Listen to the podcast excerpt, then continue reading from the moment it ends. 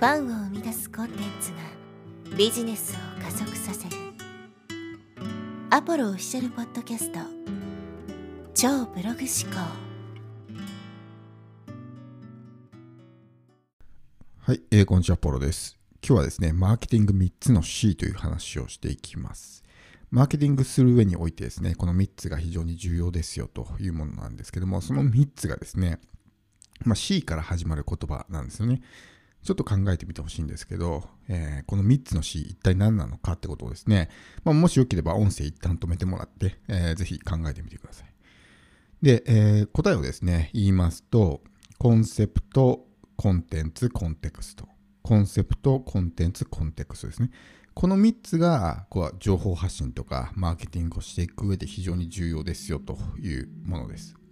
で、コンセプトコンテンツ、コンテクストっていうふうに言ってもですね、ちょっといまいち漠然としていてね、分かりづらいと思うので、まあ本に例えてみたいと思うんですけど、コンセプトっていうのは表紙なんですね。どういう、まあ、打ち出し方をしているのかってことですね。だからこう中身が全く一緒でもコンセプトが変わることによって見え方が全然違うわけですよね。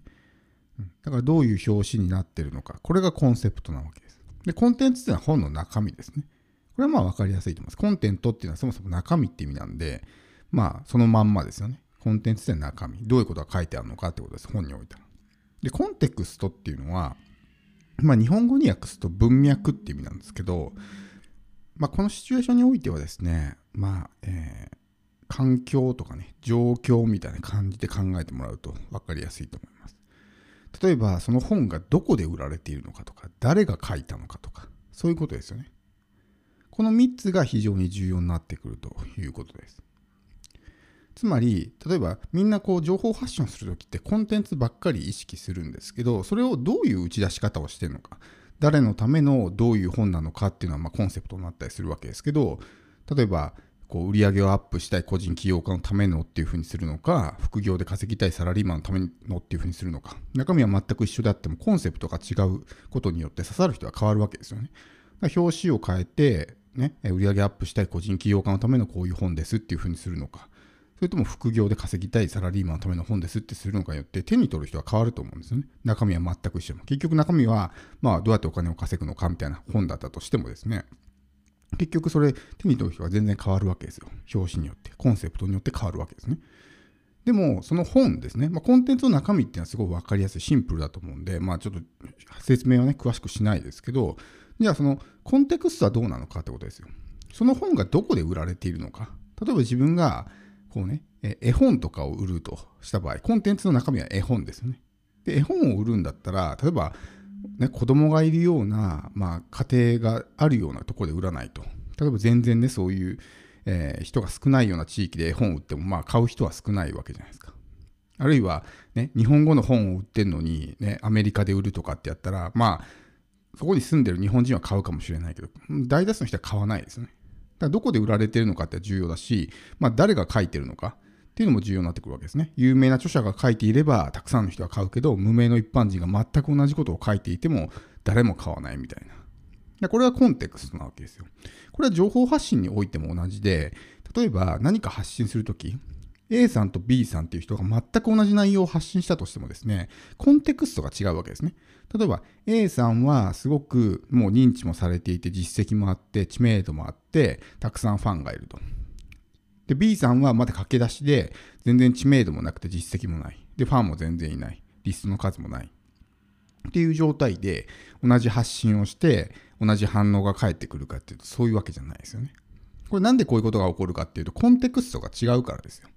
そもそもね、えー、置かれている状況が違うわけです。自分にすでにネンバリューがあって、ファンがいっぱいいる人ってのは何を言っても反応が出ることってあると思うんですね。で、YouTuber なんかも、そトップ YouTuber なんかはね、もうちょっとした本当に取り留めもないような動画を上げても、すごいバーンとこう視聴回数が伸びたりとかね、コメントがいっぱいついたりするじゃないですか。それはもうコンテクストが違うんですね。でも無名の駆け出し YouTuber が同じ動画を上げてもですね、おそらく誰も反応しない。そもそも誰も見ないみたいな状況になるわけですね。これはコンテクストが違うわけですよ。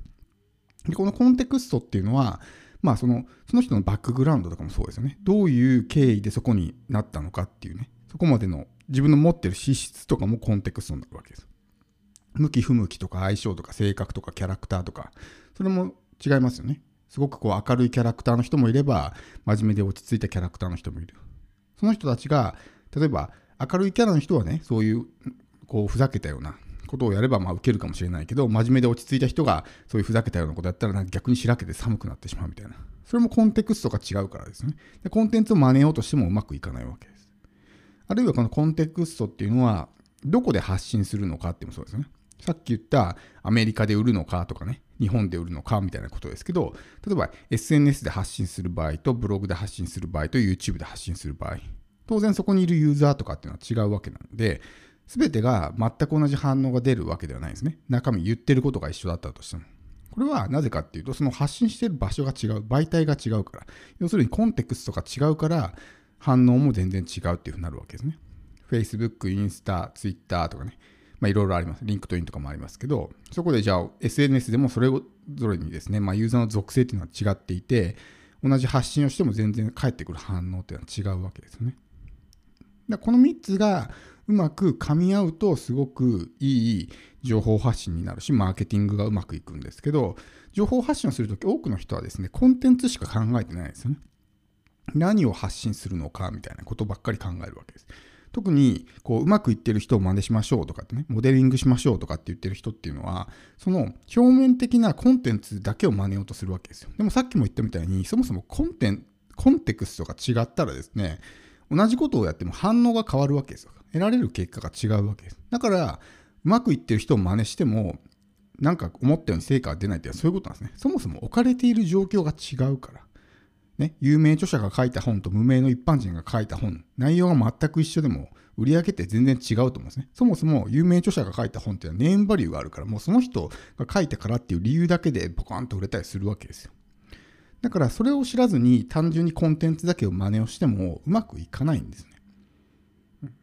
あとはそのコンセプト。どんなにそのコンテンツの中身がすごく良かったとしても、コンセプトがいまいち、表紙がいまいちですね。表紙っていうのはデザインもそうですし、どういうタイトルにするのかとか、そういうとこもそうですよね。そもそもタイトルがなんか全然ね、どんな本なのかもよくわかんないみたいなタイトルをつけていたら、まあ、誰も手に取ってくんないですね。だって何書かれてるのかよくわかんないわけだから。中身が素晴らしくてもコンセプトがいまいちだったら、まあその本は売れない。つまり情報発信も聞いてもらえないってことですね。コンテンツの中身がすごく良くても、それをどういう打ち出し方をしているのか。どういう表現をしているのかってことですね。それによって、やっぱ刺さる人も変わってくるし、そもそも、ね、見てもらうことすらできない、聞いてもらうことすらできないっていうふうになるわけです。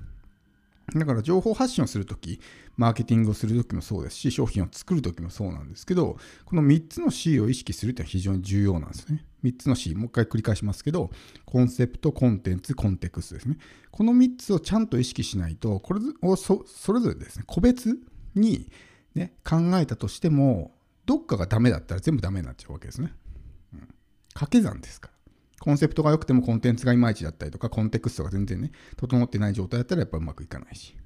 逆に、えー、コンセプトがいまいちで、コンテンツが良くて、コンテクストが良くてもやっぱコンセプトがいまいちだったら刺さらないし。で、コンテクストがね、まあ良くてもコンテンツがいまいちだったりとか、コンセプトがね、全然ダメだったり、ずれていったりしたらやっぱり売れないし、見てもらえないしっていう。掛け算なんで。この3つをちゃんと意識する。そのためにやっぱ自分を理解するのは大事なわけですね。コンテクストっていうのはやっぱりなかなかみんなあんまり意識してないので、自分が今どういう状況に置かれていて、どういうリソースを持っていて、まあ、どういうものが得意でどういうものが不得意なのかとか、ね、その見込み客との関係性はどんな感じなのかとか、それぞれのプラットフォームにおいて自分はどういう、ね、今立ち位置にいるのかとか、そういうことも意識しないといけないし、そもそもコンテンツそのものがですね、いまいちだったら、やっぱりそのね、コンセプトとかコンテクストがちゃんとね、できていたとしても、やっぱり最終的には価値を感じてもらえない。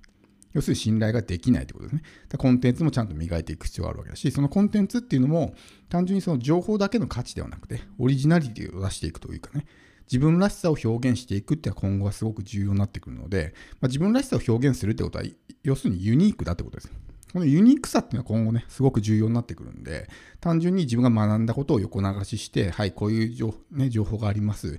ね、えー、こうですっていうだけだとつまんないし、まあそういう発信してる人って他にいっぱいいるわけだから、自分である必要性みたいなものはなくなるわけなんでね、ちゃんとコンテンツっていうところで自分らしさっていうものを表現していくっていうのは非常に重要になるわけです。